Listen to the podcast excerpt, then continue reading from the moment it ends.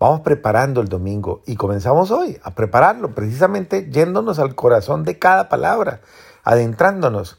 Y hay un salmo muy bonito, el Salmo 50, que es un salmo maravilloso, que es un salmo hermosísimo que hace el rey David cuando después de haber caído en un pecado doloroso, en un pecado muy triste, acuérdense del rey David que cae precisamente con la mujer de Urias, Urias Betsabé.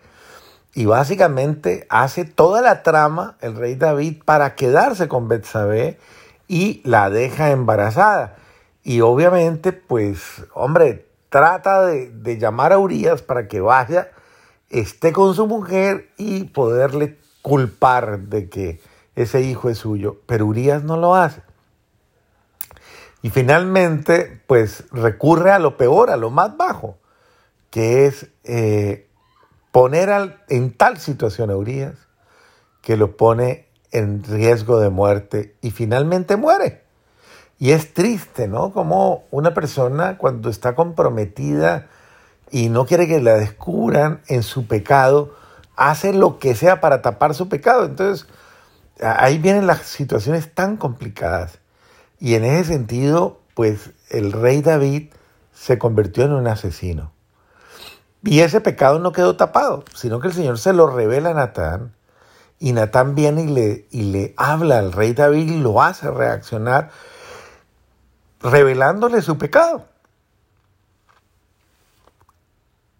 El rey David, cuando se ve, ve al descubierto y ve que efectivamente Dios ha visto su pecado, inmediatamente se quebranta y se pone a llorar y le pide perdón a Dios en estas palabras. Misericordia, Dios mío, por tu bondad, por tu inmensa compasión, borra mi culpa, lava del todo mi delito, limpia mi pecado. Qué hermoso este salmo, de verdad que es bellísimo y tú lo deberías hacer. Salmo 50, búscalo para que sea tu formato de vida.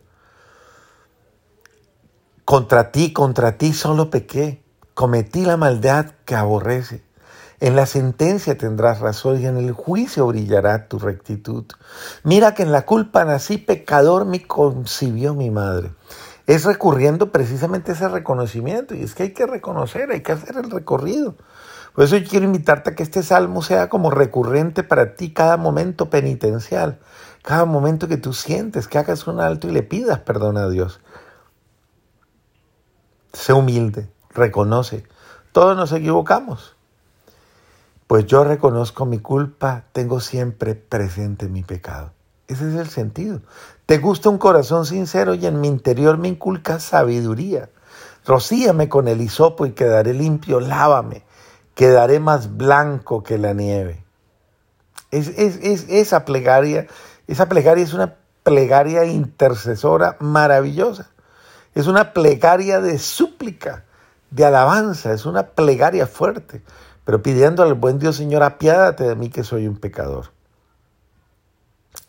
Oh Dios, crea en mí un corazón puro, renuévame por dentro con espíritu firme, no me arrojes lejos de tu rostro, no me quites tu santo espíritu, ese clamor.